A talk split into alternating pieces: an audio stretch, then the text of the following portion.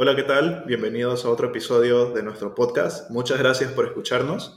Estamos aquí de nuevo con Martín Valverde, mi el Lechugas. El Lechugas. Hoy día vamos a, a, conversar un poco más sobre el tema de la tecnología, sus pros y sus contras. Entonces, Martín. Échale. El tema de la tecnología. Hemos, vivimos en, un, en una sociedad así como Joker, ¿no? Vivimos en una sociedad, vivimos en una sociedad con, con bastantes, bueno, totalmente dependiente de la tecnología. Los mercados financieros están totalmente dependientes de la tecnología, los, eh, la medicina se ha logrado desarrollar un montón gracias a la tecnología, ahora ya estamos viendo cómo están empezando a salir los órganos impresos en 3D, entonces se nota que nuestra dependencia va a incrementar en lugar de, decrecer. ¿Cómo, ¿Cómo ves eso? ¿Cómo ves el futuro de nosotros como humanidad con la tecnología? Sé que es muy difícil porque ahora también está el tema de que vamos a llegar a la singularidad, ¿no? De que una vez llegado a ese punto... O ya llegamos. O ya llegamos a ese punto en donde intentar ver más allá de, de esa singularidad es totalmente difícil. Entonces, hasta donde tú puedas verlo, con todas las noticias que han salido últimamente, ¿cómo crees que, que vamos a ir? Bueno, eh, creo que yo me uno al grupo de los escépticos y antes que nada eh, eh, planteo que es difícil agarrar y definir cuál va a ser la situación y sería también en vano de definir cuál es la situación que quiero que se cumpla, ¿no? ¿Cuál es eh, cuál es el ideal, ¿no? Pero em, al, margen de, al, margen de ello, eh, creo que hay cosas, por ejemplo, del día a día que, se pueden rescatar, que me parecen interesantes. Eh, la dependencia no solamente es algo negativo, creo que tiene también sus beneficios en determinadas cuestiones, como vos mencionabas, por ejemplo, la medicina. Eh, me, parece, me parece bueno de cierta forma, aunque suene irónico, eh, que haya cierta dependencia a la tecnología en la medicina, porque si no lo hubiese, el resultado final de una situación que podría haberse resuelto como una práctica común y corriente, eh, hubiese terminado con un desastre, ¿no? Pero creo que hay cosas que se pueden rescatar, ¿no? Y como bien decías vos al principio, eh, así como hay eh, contras, también hay pros. Eh, ahí, por ejemplo, podemos plantear algunos, no sé cuál te parece, por cuál arrancar, en qué área. Te planteo uno. A ver. Eh, hablemos, por ejemplo, de lo que está ocurriendo ahora mismo con eventos como lo de GitHub Copilot, donde Incluso es como que la dependencia a, una tecnología para crear nuevas tecnologías. Digo, también es lo que suelen vivir, no es algo nuevo, es lo que suelen vivir en el día a día los desarrolladores. ¿Qué opinas sobre eso? Primero, una súper introducción eh, sencilla a los que nos escuchan y no son desarrolladores. GitHub Copilot es una herramienta de una empresa que ahora le pertenece a Microsoft llamada GitHub, que ahí subes y guardas todo el código que has escrito para, por si acaso se te, se te rompe la computadora, lo puedas sacar de nuevo de, de, esa, de la nube. Entonces, eso es GitHub y GitHub Copilot es una, es una herramienta eh, creada con Machine Learning de que tú pones unas dos o tres líneas de código y te, y te lo autocompleta todo, todo, lo, todo lo que quieras que haga ese código te va a dar sugerencias de cómo hacerlo. Entonces, esa es la herramienta que ha volado la mente de muchas personas. Yo en lo personal no lo usaría. Yo como desarrollador no lo usaría porque eh, las prácticas con las que GitHub creó sus modelos de, de Machine Learning eh, no son las mejores. Por ejemplo, le ha empezado a soltar llaves privadas de, de información a varias compañías porque justamente como aprendió de, de, varias, de varios repositorios de GitHub, entonces los que no eran eh, como empresas o privados a eso le empezaron a soltar sus llaves privadas en los códigos de otras personas. Entonces eso es súper eh, súper peligroso para alguien que, que, está utilizando un servicio como Amazon y tienen esa llave privada, entonces le empiezan a cargar un montón de datos y, y, la, y la, cuenta de, de, de, la nube de Amazon se le hace gigante. Entonces son, son cosas bien peligrosas. Pero volviendo ya al tema de, de un poco más común, eh, sí, o sea, la herramienta en sí, la idea en sí es súper beneficiosa porque te ayuda a crear más. O sea, te ayuda a crear mayores, eh, con mayor calidad o con mayores, eh, mayores porcentajes de, de, mejores prácticas las, el código que tú quieres. Entonces puedes crear a una velocidad mucho más rápida cosas que, que, son de buena calidad y que pueden ayudar a muchas personas.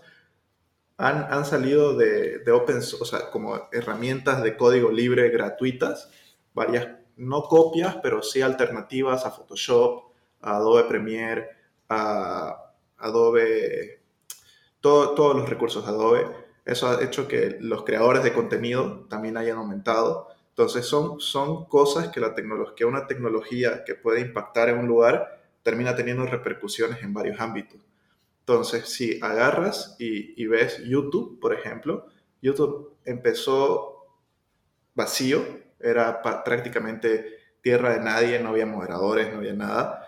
Y luego, con el tiempo, ya empezaron a ver más, más moderadores que digan, no, este tipo de palabras o este tipo de videos están mal, eh, no lo veamos o, o, pongámoslo en un cajón oculto y, y, si alguien lo quiere ver, que tenga que hacer todo un proceso para buscarlo.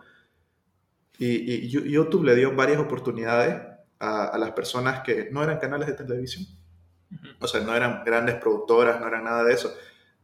Al principio, a nivel Latinoamérica está Wherever Tomorrow, está Hola Soy Germán, está incluso a nivel eh, español está el Rubius, eh, que son jugadores, que eran blogueros, que hacían un montón de cosas y, y gracias a esa tecnología tuvieron la, la, la oportunidad de, de, tener la forma de ganarse la vida. Entonces, sin dañar a nadie. Y, y, eso es muy interesante, o sea, esa forma. Y YouTube empezó como, como un proyecto de, o sea, sí era una empresa que luego fue comprada, adquirida por Google, pero era hecho con, con código y herramientas de ese, de ese momento. Y luego ya esos youtubers se inspiran a otros desarrolladores para hacer otras herramientas como Discord, como todo esto, para tener una forma de comunicarte con tu comunidad. Y así se va haciendo ese ciclo de nuevo, ¿no? Obviamente más allá de, la, de, las tecnologías, eh, internet, sino también en, en el tema de, yo que sé, autos eléctricos y todo este tipo de cosas. Entonces, ahora también te quiero cambiar el tema y te quiero volver la moneda un gobierno con inteligencia artificial. ¿Qué tan bueno crees que sea? Depende de cuáles son las bases de la inteligencia artificial, obviamente. Eh, si, o sea, si, por ejemplo, vamos a basarnos en un algoritmo que busca rescatar cuáles son, eh, digamos, todas las cualidades o el estilo de vida que, que busca cada individuo de la sociedad y, y, logra establecer ciertas características, digamos, que buscan toda la sociedad en su conjunto, a lo mejor puede haber una sociedad muy contenta, ¿entendés? Porque a lo mejor, o sea, ponete a pensar, digo, podríamos hacer una analogía un poco rara. Digamos que Facebook es nuestro gobierno ahora mismo, ¿no? Entonces lo que hace Pero Facebook... Facebook es nuestro gobierno. Claro, o sea, digo, a ver, o sea, imagínate Facebook como un gobierno, ¿no? O sea, lo que haría Facebook es básicamente eh, entregarnos todas las cosas que todos queremos porque nos conocen mejor que nosotros mismos. Entonces sería perfecto gobernándonos siempre y cuando evite la violencia, eh, digamos, física eh, y otras cuestiones que, bueno, que obviamente no es tampoco todo bueno. Eh, porque existiría mucha polarización, ¿no? que también la suele haber en la, en la misma sociedad, ¿no? pero no sé, o sea, poniéndolo como que una tecnología, inteligencia artificial, eh, gobernándonos, no, a ver, en principio lógicamente me parece una idea horrible, no me gustaría, porque no alcanzo a comprender o a considerar todas las variables eh, que va a tomar esta inteligencia artificial eh, y tampoco podemos imaginarnos y definir de manera estática cuáles son las cualidades de una sociedad, ¿no? Porque hay cientos de sociedades, hay muchas dinámicas diferentes, entonces sería, sería una cosa muy compleja, ¿no? Eh, le dejaremos la respuesta al tiempo, pero a mí eh, me parece una cosa que, que, bueno, te puede causar cierta impresión, cierto miedo por el nivel de incertidumbre que hay detrás de todo este tema, ¿no? Claro. Pero, no sé, a lo mejor igual, como te digo, nos tiene a todos felices y ya está, como eh, ubicas el episodio este de, ah, me olvidé de, es de Love, Death and Robots, eh, del yogur. Sí. O sea, que básicamente el yogur entendió todas las problemáticas de la humanidad y nada más te da una hoja de ruta y si no lo haces estás jodido o sea, digo, a lo mejor podría ser así, ¿no? Imaginémonos eh, esa situación, pero en nuestra, en nuestra vida, en nuestra sociedad. Sí. ¿Qué pensás? Me, me parece muy interesante. Me voy a agarrar el tema de la polarización porque ese es un tema muy, muy bueno. Hace, hace unos 20 años atrás, hace unos 15 años atrás, nuestra sociedad no estaba tan polarizada como está ahora. No era un tema de de este lado contra los de este lado. Era, no creo en tus, en tus opiniones, pero podemos trabajar juntos. Aún hay algunas personas así, pero ahora generalmente está no crees en lo que yo creo, ahora sos mi enemigo. y, no, y no quiero nada con vos. O sea, a vos te dejo de hablar porque, porque vos dijiste que sos tal y yo soy X y vos sos Y. Entonces ya no podemos hablar porque no, no, no vamos a encontrar puntos en común. Cuando yo creo que eso es totalmente una, una estupidez total. Porque vos sos Y y yo soy X en nuestras cosas y aún así hablamos y, nos ponemos a compartir ideas porque eso es lo más interesante. Y trabajamos juntos cuando tenemos que trabajar juntos.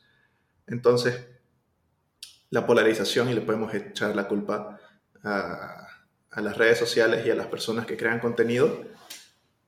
¿Y por qué a las redes sociales? Porque son las redes sociales las que al ver que una persona se va informando más de cierta cosa, le va mostrando cosas cada vez más de, su opinión de, y lo va metiendo más en su propia burbuja, ¿no? Sí, alimenta tu deseo. Exactamente.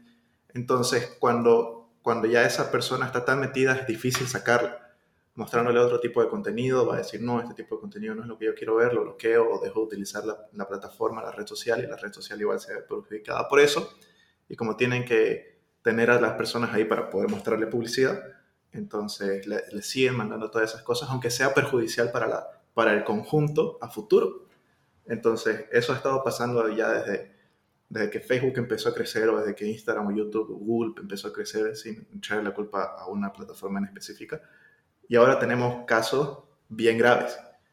Hace unos años salió de que una comunidad en, en India había lamentablemente... Eh, asesinado a una persona porque decían que habían entrado hombres eh, que, que, iban a robar niños o algo así. Y esa comunidad solamente tenía WhatsApp y se creyeron la noticia falsa. Y al primero que no era del pueblo, lo, lo, lo, apalearon. No, no me acuerdo qué cosas le hicieron, pero, pero resultó fatal, resultó horrible. Y, y ese es el problema de, de la polarización de, de, las noticias falsas. Ese sería un, un buen contra de, de la tecnología en estos momentos, sobre todo en, el tema de las redes sociales. Creo que, que, ahí hay que ver la forma de cómo solucionar eso, de, de, cómo hacer de que las redes sociales puedan mostrar contenido opuesto al que están siempre, siempre o sea, acostumbrados siempre las personas a ver y que también las personas se queden y vean ese, ese contenido y digan, puede ser, puede ser de que aquí yo lo pueda ver un poco más gris que en vez de verlo totalmente blanco o verlo totalmente negro. Porque siempre hay varios matices en cualquier tema. Entonces, ¿cómo, cómo hacer que esa polarización se vaya disminuyendo para poder trabajar como sociedad? Porque si no, estamos. yo sinceramente creo que, creo que es difícil. O sea, creo que es muy difícil y yo no, no intentaría, digamos, ir por esa línea. Porque el hecho de que vos puedas hacer el ejercicio de considerar los matices y entender que eh, tu verdad no está por encima de las demás, eh, lo llegas a hacer porque mm, has recibido cierto tipo de educación, a lo mejor has tenido eh, un poco más de reflexión o, o de análisis intrínseco, introspectivo, entonces puedes llegar a, esa, a, a, ese escenario, a esa situación de reflexionarlo, ¿no? Pero eh, no creo que la mayor parte de gente vaya a realizar ese ejercicio. Eh, peor todavía eh, en una sociedad en la que a lo mejor exista mm, poco nivel de, mm, mira, sin ir muy lejos en temas de educación, ¿no? Te hablo de cómo distinguir una noticia falsa de una verdadera, o sea, incluso en gente joven. No, olvídate de la gente que no está tan familiarizada con la tecnología, olvídate de esas personas, hablemos de los que están altamente familiarizados, incluso ellos pueden caer. Entonces, es muy, es muy complejo. Eh, me parece una cosa muy compleja. ¿Has caído en noticias falsas?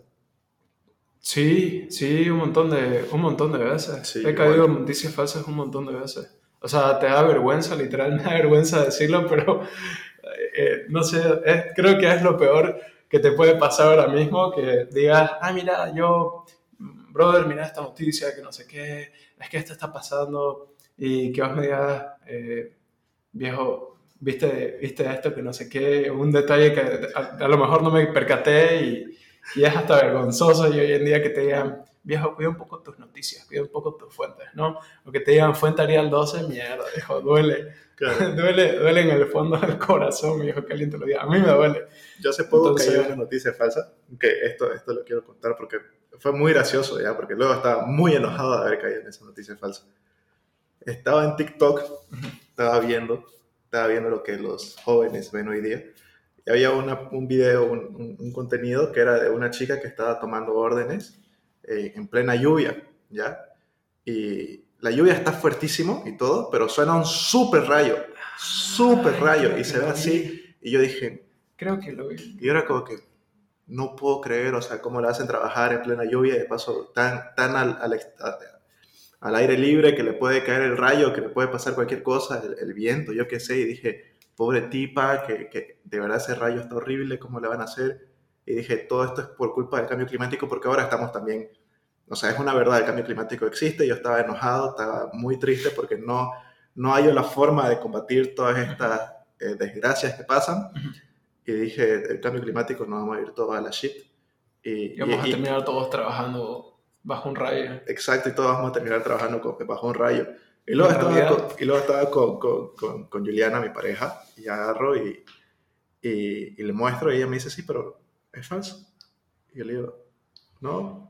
Y ella me dice, sí, es, es falso. Entrate, a Sí, su, es entrate- falso, fuente Arial 12. Ajá, entrate, entrate a su perfil de la chica y te va a decir cómo, cómo, lo, ¿Cómo hizo. lo hizo? Ajá. Y era como que, no me digas que estuve puteando y, y- y deprimido por el cambio climático dos días porque, porque caí en una noticia falsa. ¿Cómo se, llama este, sí, ¿Cómo se llama este programa con el que hicieron simulaciones de Obama dando discursos? los, Deepfake. los deepfakes. Viejo, o sea, eso con inteligencia artificial, no jodas, es súper heavy. O sea, hay niveles de profesionalismo en cuanto a generación de noticias falsas, ¿no? O sea, está el que está apuntando al segmento de personas que, con las que es suficiente eh, sobreponer un texto con otra fuente, con negritas, y la persona no se da cuenta. Y luego te puedes ir a temas súper intensos como, no sé, el deepfake. A, a mí eso, por ejemplo, me parece eh, mucho más jodido, ¿no? O sea, por las repercusiones que podrían llegar a haber. Entonces, Entonces, ¿en qué quedamos? Puede ser esto la tecnología o quedamos como lo que dijiste al principio, de que los pros son mayores que los contras. no sé si son, a ver, a ver, sí, bueno, mayores en el sentido no, no, no de cantidad, sino, o sea, son, creo que De Los- calidad. Sí, o sea, realmente, a ver, a lo que me refiero es lo siguiente. Creo que los beneficios que otorga la tecnología son eh, mayores, son mejores que todas esas desventajas con las que puede eh, venir, ¿no? Ujú. Digo, si dejásemos utilizar la tecnología, el resultado sería mucho peor que las desventajas de utilizarla. Me parece que para determinadas situaciones eh, vale la, la analogía, vale esta percepción, ¿no? Pero obviamente no podemos generalizar y hacerlo tan sencillo y decir, ah, es que es, o es buena o es mala, elegí una. Creo que es mucho más complejo que eso, ¿no? Hay que analizar escenario por escenario. Pero en general, eh, creo que, yo personalmente creo que ofrece mayores ventajas. No sé, ponete yo en mi día a día y seguramente muchísimas personas más, Básicamente todo lo hago con mi, con mi portátil. Todo lo hago con mi portátil. Yo puedo imaginar que mi mundo es complejo, grande, pero en realidad es mi portátil. Los estudios, mi portátil, elaboración de trabajo, la portátil, eh, el trabajo, la portátil, absolutamente todo pasa por la portátil. Entonces, creo que quitarme, por ejemplo, ahora mismo, bueno, y obviamente el Internet, ¿no? O sea, quitarme la portátil y el internet es arruinarme completamente. Tendría que irme a otro lugar a, realizar mis actividades del día a día. Entonces, ahí, por ejemplo, tenés un síntoma clarísimo de, que evidentemente eh, tenés muchas más ventajas, ¿no? Incluso la gente que más critica por, qué medios comunica todas estas críticas. Gracias a Internet comparte esas críticas, tiene mayor alcance. Ahora, como hemos mencionado, podemos encontrar ciertos contras como el tema de las noticias falsas, ¿no? Ahora, voy a sacar un punto que me parece bien interesante y es eh, en cuanto a, por ejemplo, la creación, la posición, digamos, podríamos decir que hay dos posturas en cuanto a la tecnología, ¿no? Está el creador y el consumidor de la tecnología. Claro. Eh, la, una desventaja que yo encuentro en general en la tecnología es una que también menciona Yuval Noah Harari, que es debido a la propia naturaleza de la tecnología y su rápida y constante evolución, es difícil para la persona común y corriente del día a día entender estas tecnologías desde sus fundamentos, incluso las repercusiones que puede traer ahora y también a corto, mediano, largo plazo, ¿no? Tu futuro.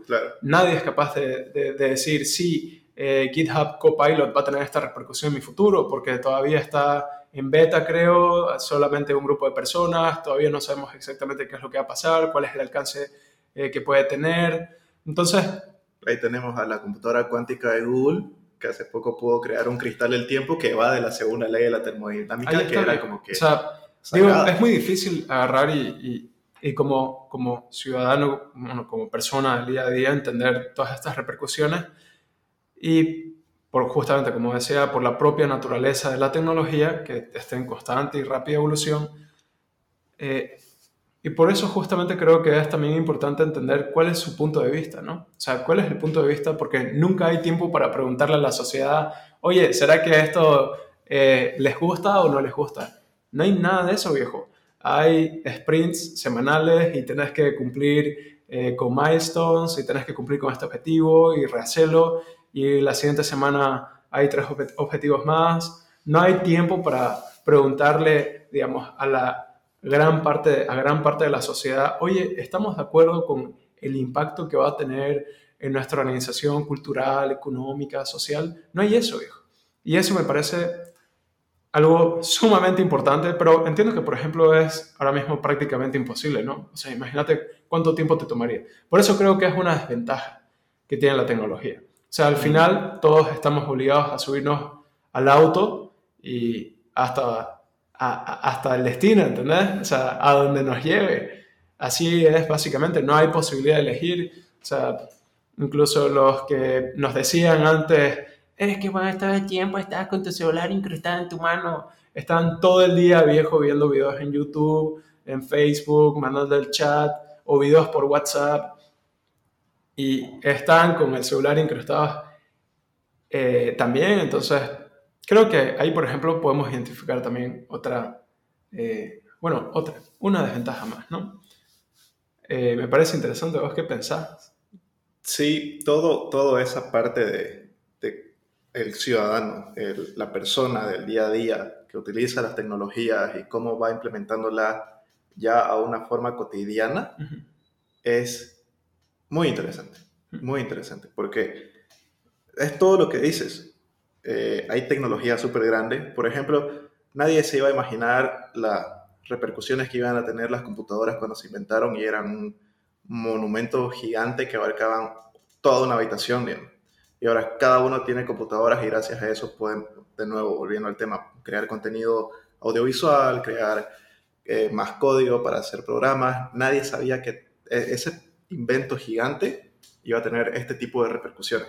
Entonces no sabemos qué es lo que se va a crear o como por ejemplo, de nuevo, volviendo a Google y sus computadoras cuánticas, de qué va a salir de ahí y cómo se va a implementar y cómo va a mejorar o empeorar la vida de las personas, que, que, son las que usan todas esas cosas y que generalmente son el objetivo por el que las compañías innovan y crean todo este tipo de, de nuevos proyectos. ¿Y qué puede hacer entonces la persona del día a día? Ir paso a paso, ir viendo qué es lo que sale y qué es lo que más le conviene a, él o a ella, o a quien sea, la persona a quien sea. Ver qué, qué, qué le conviene a esa persona. Entonces creo que esa sería la forma de ver que, cómo va a funcionar esa nueva tecnología. Pero que tampoco, como sociedad, sí se han implementado varias cosas. Por ejemplo, y se han dejado de lado otras cosas los, no me, no me, acuerdo bien el nombre de, de, los lentes de Google que tenía, que eran como tipo de dispositivo que supuestamente eran el siguiente paso al celular. No sé si estabas en esa época enterado de, de eso. Y era como que todo el mundo decía, sí, wow, había un montón de, de emoción y, y, la gente era como que, wow, lo quiero y todo. De hecho, lo utilizaban ¿no? para sus todavía unas fotos para sus presentaciones. Sí, y luego era como que, ¡pum! se murió porque nadie lo adoptó. O sea, no era cómodo, no había tanta de esas cosas, la tecnología todavía no estaba en el punto. Entonces, no ha salido y creo que lleva 10 años de eso, unos 12 años de, de todo eso. Y es muy interesante ver exactamente cómo se implementa lo que estás diciendo ahí. Porque la, la compañía sacó algo que pensaba que le iba a gustar a las personas, pero no les gustó y no lo consumieron y el proyecto fue cancelado y ahora se está viendo de nuevo y también se puede ir viendo eso en varios Pero mira, yendo, yendo, por ejemplo, más allá de si les gustó o no, el impacto, o sea, es decidir si yo estoy de acuerdo con el impacto que tiene en mi vida más adelante. Más allá de si me gusta o no me gusta, de si lo podría usar o no, porque digo, a lo mejor no me gusta, pero no me parece mal que otras personas lo utilicen, ¿entendés? Claro. Pero a lo mejor el impacto de que eh, las personas que sí les guste eh, lo utilicen tiene, tiene algo negativo, eh, no sé, en una, en una, idea de lo que yo quería para mi futuro, ¿no? O sea, a lo mejor esto impactó negativamente según las ideas que yo tenía a largo plazo. Por ejemplo, el Internet es el ejemplo más fácil, más rápido para, para, entender, o sea, es eso, ¿no? O sea, nadie tenía, por ejemplo, noción de lo que eh, podría llegar a significar para nosotros como sociedad hoy en día su uso, ¿no? O el uso de redes sociales. O sea, eh, en un principio nadie estaba consciente de cuáles iban a ser las posibles repercusiones de, de su uso. A lo mejor te gustaba o no, pero digo, también es difícil, ¿no? Realizar el análisis de cuáles son las posibles repercusiones, pero tampoco es que haya un espacio donde, donde se consulte. Claro. No sé, me parece un punto donde yo no soy, la, sinceramente, no soy escéptico a, las tecnologías. De hecho, eh, estoy muy a favor de, la tecnología en general.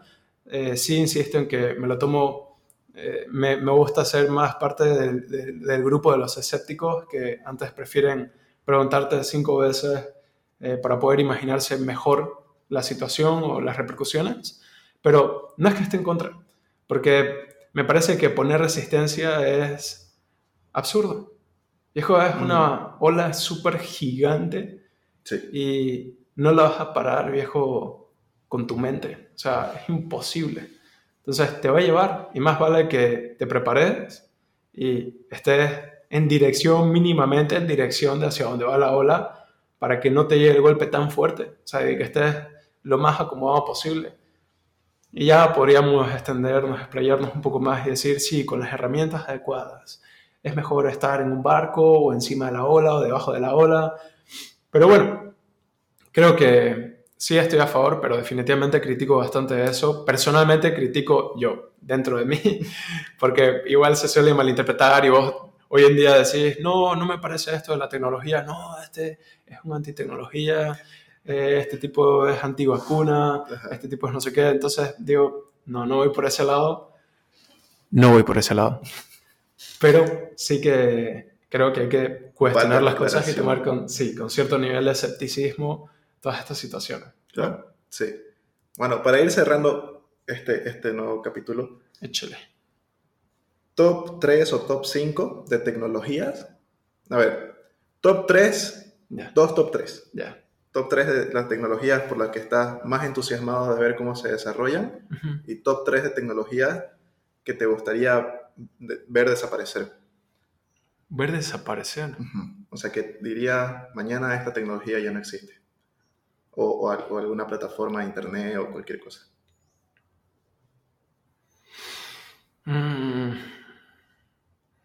O sea, no sé, no, no se me viene ahora mismo a la mente tecnologías que deberían desaparecer. Por ejemplo, eh, incluso en general las redes sociales, eh, digo, no me gustan tanto. Sí las utilizo, o sea, digo, sí las ocupo, entiendo que tienen eh, bastante utilidad. Pero no por eso diría, sí, oye, las elimino. No, no creo que estaría, sería capaz de decir las elimino. Te podría decir cuáles no me gustan tanto. Bueno, entonces, en vez de, de desaparecer, que Soy mejore. complicado, viejo. Top 3, top Ya. 3 tecnologías que te gusta ver que se desarrollen y Ya. top 3 de tecnologías Sí, que sí, te sí. gustaría ver que cambien su algoritmo o, o su rumbo. A ver, en cuanto a, a cuáles me gustaría ver eh, hasta dónde llegan, oye, tengo bastante curiosidad por el tema de los drones. Creo que todavía no alcanzaron todo su potencial. O sea, en serio, yo me imagino el cielo lleno de drones ultra silenciosos. Creo que tienen muchísimo por ofrecer. Muchísimo. De verdad, o sea, creo que en general ahora mismo solo lo vemos como que, ah, bueno, buenas tomas, buenas fotos, pero viejo, o sea, en cuestiones de logística, de transporte, puede ser algo mm, muy interesante. O sea, da para sentarse un buen rato y quedarse craneando en cuál es el alcance que puede tener el uso de drones, ¿no? Eso, no sé, tengo, tengo esa, esa duda desde hace rato ya, que, que, me gusta. Eh, luego, mm, personalmente por cuestiones de, del país en el que vivimos, me gustaría ver cuál es el desarrollo de, en general, la inteligencia artificial, pero para, o sea, obviamente en general es, es bastante útil, pero me, me da morbo saber hasta dónde, hasta dónde llega con el tema de, por ejemplo, la agricultura o la producción de alimentos. Porque, Mm. ponele, imagínate lo siguiente, te voy a dar un ejemplo y, y al final ya te doy la tercera.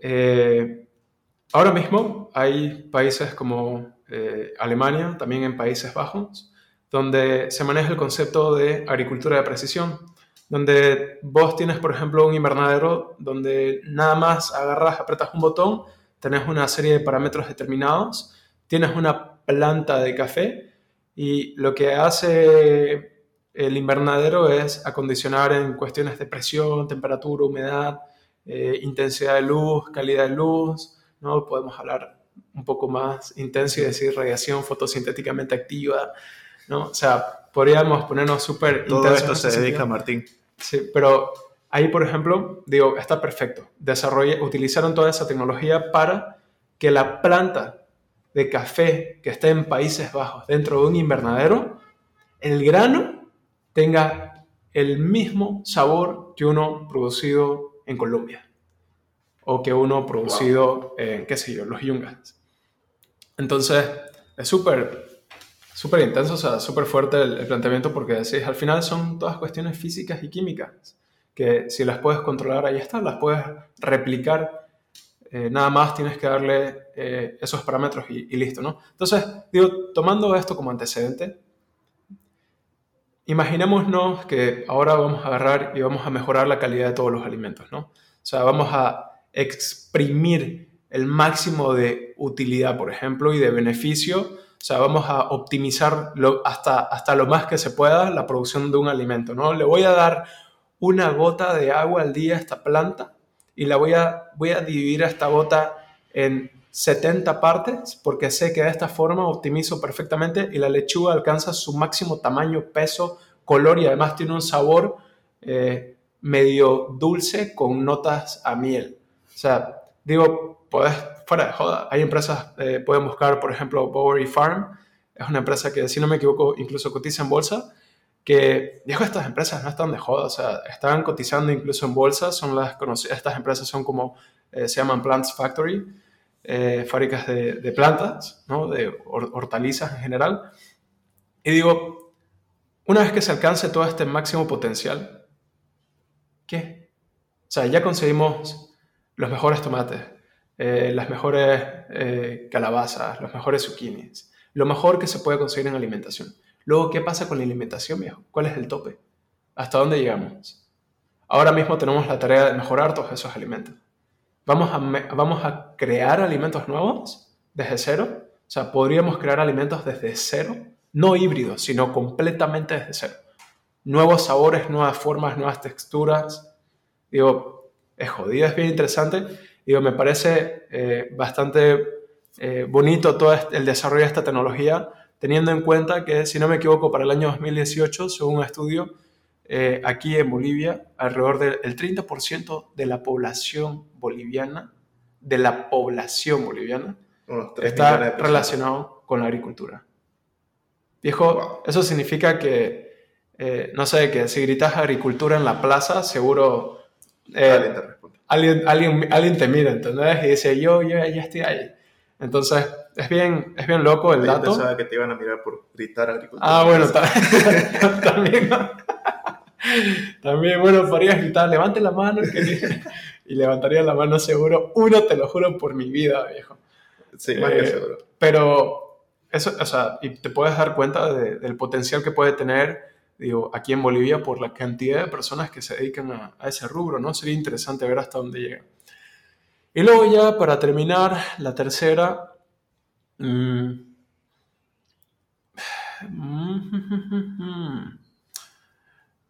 Eh, creo que me llama mucho la atención el, tema de medicina, por ejemplo, en cuanto a eh, hasta dónde podemos jugar con el cuerpo humano. Mm. Eh, por ejemplo, no sé, el, el, tema de, por ejemplo, el 4G, no, perdón, el 5G plantea cosas súper loquísimas en temas de, por ejemplo, cirugías. O sea, imagínate que tenés, lo dice también Noal Harari, tiene, igual Noal Harari tiene muchísimas cosas interesantes, lo pueden buscar, eh, tiene tres libros muy interesantes. Eh, y él plantea, por ejemplo, el tema del 5G en la medicina sería loquísimo el, impacto que tendría, pero no, no desde el punto de vista del, quizá del Internet, sino de la ingeniería, por ejemplo, eh, que se utiliza para toda la parte médica, ¿no?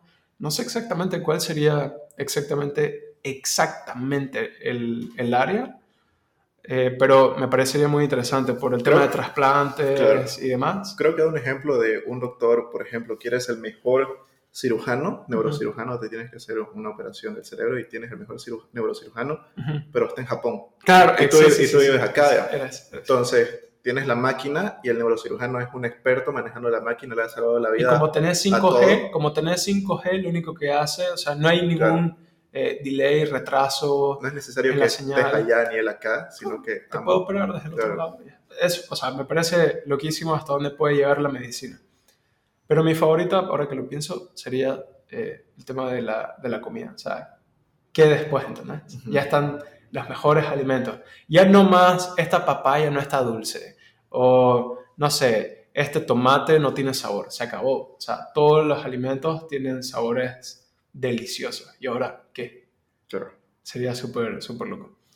Eh, luego las tres que no me gustan tanto. Eh, creo que no es, o sea, cuestiono bastante el tema de eh, las redes sociales y voy a meter aquí al, al combo Facebook, tipo Facebook, Instagram, WhatsApp, eh, por el tema de la polarización. Lo voy a simplificar ahí porque me llama mucho la atención el tema de la polarización y creo que es, ay, es genera bastante incertidumbre. Sí. Es bien complejo, ¿no? Entonces, tiraría un poco por ese lado con eh, mis tres mm, desencantos. Eh, pero ya está. ¿Y vos? Yo Mi favorito. Los tres favoritos. Y vos ya sabes cuál es. Cripto. Ah, ah, la mierda. Los mercados, Sí, como sí. los mercados ¿Cómo no lo financieros, como la economía y como las finanzas de, del ciudadano. Por ejemplo, en El Salvador va a ser un buen... Espera, espera, espera. ¿Cripto o blockchain? Bueno, blockchain. Ah, ya. O sea, es que... Porque podríamos, Claro. podrías tomarlas aparte, separado, digamos. Sí, sí, sí. Sobre todo el tema de cómo las criptomonedas, o sea, el blockchain, ambas en realidad. Ambas. Sí, ambas. Ya. Cómo se van a ir desarrollando en El Salvador va a ser un caso muy interesante, muy Mm. interesante. Vamos a ver cómo se va a ir desarrollando, en, sobre todo en un país tercermundista, y cómo se puede ir agarrando de, de otros lados. Como, o sea, no, no es como que, ah, un país tercermundista. Nosotros igual vivimos en un país tercermundista y nosotros igual vamos a poder verlo. Aquí no se puede implementar, el gobierno lo ha prohibido y todo esto, pero ver cómo se desarrolla en El Salvador y, y si funciona, Ujú, va a ser un, un cambio gigantesco. Ese sería uno. Eh, luego, otro sería la, por, por el descubrimiento que comenté hace poco, las computadoras cuánticas, que me voló la cabeza lo que, lo que, lo que lograron y, y qué es lo que se puede lograr después, porque como la, como la cuántica es- rompe con la, con la física tradicional y hay nuevas formas de, de experimentar, entonces, bueno, no es que haya nuevas formas de experimentar, sino que hay nuevas cosas que se pueden ir descubriendo, un, un nuevo horizonte. Entonces, eso es otro. Y aquí en el tercero, estoy bastante con la inteligencia artificial, no con ningún punto en concreto, con la inteligencia artificial o la realidad aumentada o la realidad virtual.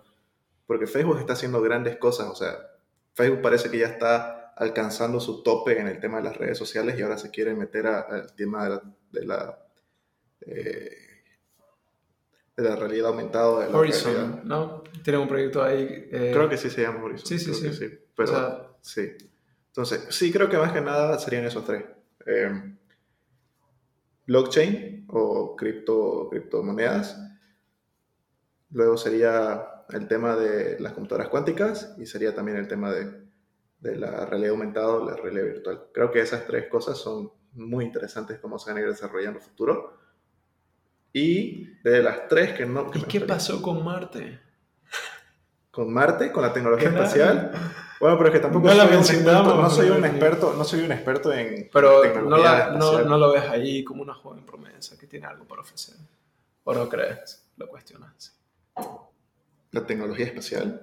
Sí, digo, o sea, la tecnología en su conjunto, por ejemplo, eh, en tema de cohetes. Es que eso también es, hablar- es, otro, es otro tema bastante amplio. Digo, porque Porque- mencionamos, por ejemplo, tecnologías, pero tomando en cuenta, eh, el o sea, nuestra sociedad y el planeta Tierra, pero Claro. Pero es que también el tema, por eso te digo, o sea, el tema de, de- de- del viaje espacial, es- o sea, y la tecnología espacial es bastante amplio porque no es como ir de acá a otro lado y que te, o sea, conectarte a internet en cualquier punto de la Tierra te puede llevar máximo una demora de, de un segundo, dos segundos, dependiendo de cómo esté la calidad de internet, o sea, pero luego las comunicaciones y el viaje a otro planeta son cosa de meses. Mm. O sea, sobre todo a Marte, que es el, más el planeta más cercano a nosotros que podemos hacer un viaje ahora, que creo que viene después de Venus. Entonces, llegar a Marte te toma meses. No me acuerdo la cantidad exacta de meses, pero son meses que vas a estar desconectado, encapsulado en, en no sé cuántos metros cuadrados y un viaje así como si estuvieras encarcelado sin poder salir al- al- a, a tomar sol, sin poder respirar aire de los árboles y nada de eso. Entonces, creo que es un tema mucho más amplio. No, no realidad creo- aumentada. Realidad- puede- bueno, es que también hay... ah, que hay tantas puedes engañar. Ahí, ahí sí, sí, ahí sí se puede... sí Podrías se- engañarlo. Podemos vivir nosotros una realidad aumentada. Claro. ¿Ves? Es Exactamente, este puede ser otro capítulo para el podcast. Sí, sí. Y las tres que me gustaría que desaparezcan, Los tres desamores. mis tres desamores, voy a, o sea, igual, o sea, totalmente, no que desaparezcan, pero sí que cambien su algoritmo, su, la forma de, de- de implementar las cosas, eh, las redes sociales y, y la misma, las mismas que dijiste. No es que tenga algo en contra de Facebook, pero tengo algo en contra de Facebook. No, mentira. El triángulo del mal. es, que también tiene sus buenas cosas. Por ejemplo, bueno, todo, todo lo que ya se sabe, todo lo que ya hemos hablado. Serían, eh, sí, serían esas tres. O sea, esas tres tecnologías que me gustaría que cambien el rumbo. Más que nada Facebook e Instagram. Y quizás otra red social que se use harto, como yo que sé, TikTok, que ahora igual está en un super boom. Entonces, eso sería. Creo que hemos hablado de varios temas de la tecnología en este capítulo. Yo me, yo me quedo con que los pros sobrepesan o, o son mejores o mayores que los contras. O la calidad de los pros son mejores que los contras. Entonces, Y si no, no te queda de otra. eso también es verdad. no me queda otra. O sea, porque a todos nos va a arrastrar. Sí, Creo que todos intentar estar lo mejor preparados, ¿no? sí, sí, sí. Así que, Estar lo mejor preparado. así que estudien en... No, no.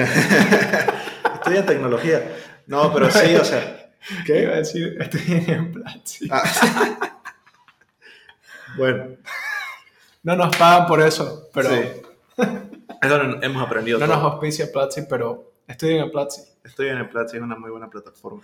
Sí, Platzi, porque- patrocínenos. Bueno, Gracias, señor, Martín, por tener, la próxima. tener esta- este tiempo. Nos chequen otra. Hablamos. Nos cheque panqueque. Gracias por escuchar. Volvemos a otro capítulo algún día, más que seguro. Y ya veremos el próximo tema.